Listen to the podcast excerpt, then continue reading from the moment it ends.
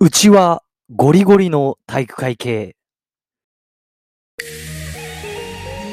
さあどうも皆さん、バビロニア .com です。都内在住でコミュニケーションのオンライン相談カウンセリングサロンを運営しております。こちらがですね、無料キャンペーン中ですので、気になる方は私のツイッターの方から DM でご連絡ください。ということでですね、冒頭で言わせていただいた一言、うちはゴリゴリの、うちはバリバリの体育会系だから、っていう言葉ね、これ聞いたことありませんでしょうか？これの一言についてですね、ちょっと待てと。はい、私ですね、あの、高校までとかじゃなくて、大学もですね、サークルではなく、あの、体育会系で、まあ、あの、一応結構ちゃんとしたところでやっていたので、まあ、その部分でですね、ちょっとこの一言ですね、もう生きてきてずっとなんですけど、これ思うことがあるので、ちょっと待てよというですね、あのーかなりリアルなお話なんかをね、えーさせていただこうと思います。あの、気晴らしにですね、ちょっと小話程度に結構面白い話なんで聞いてみてください。それでは参りましょう。バービートーク、スタート。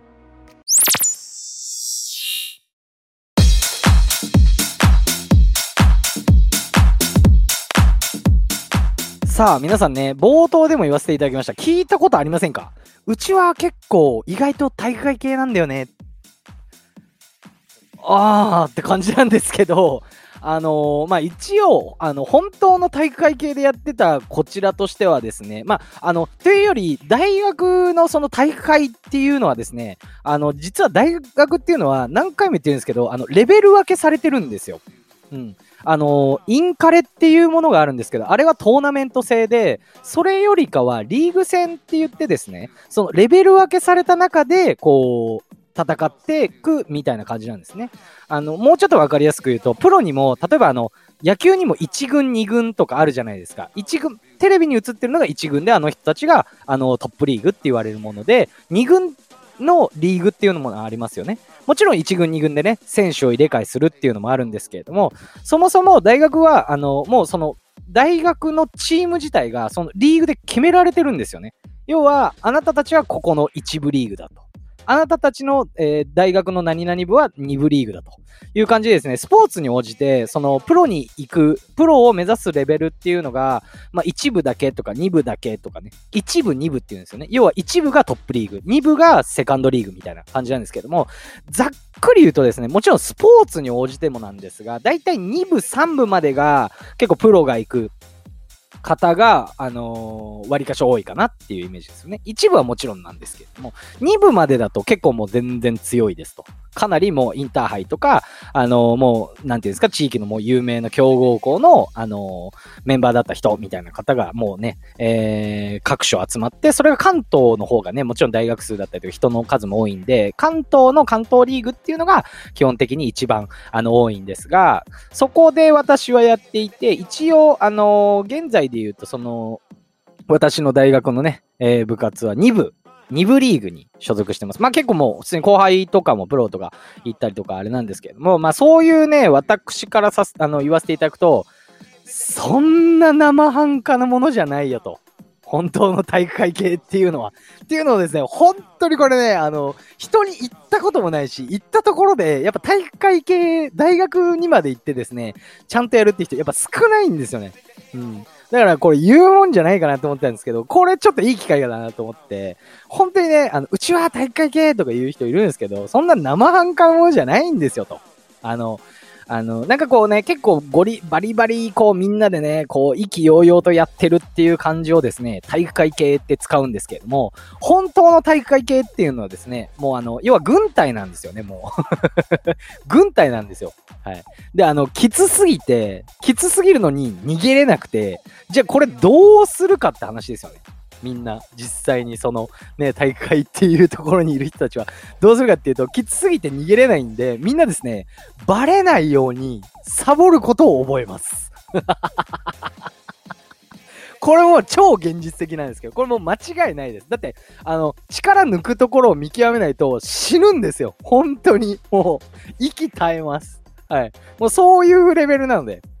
なんで、一応私から言わせていただくと、おそらくですよ。要するに、うちは体育会系だからとか言う人は、もうね、あの、これ言う人はですね、もう経験してないんじゃないかなっていうのが、結構、あの、私の結論があって、まあ、経験してないからこそ、結構なんか、こう、体育会系みたいな言葉って、こう、なんか美徳みたいな。なんか美しいっていうか、かっこいいみたいな。しっかりしてるみたいなイメージあるじゃないですか。そういう風に考えてる人が多いんじゃないかなっていうのが、今まで話してきて、結構思うところなんですね。はい。ただなんですよ。実際ですね、あの、経験者で大会系を、経験者でですね、あのー、うちは大会系だからみたいな感じで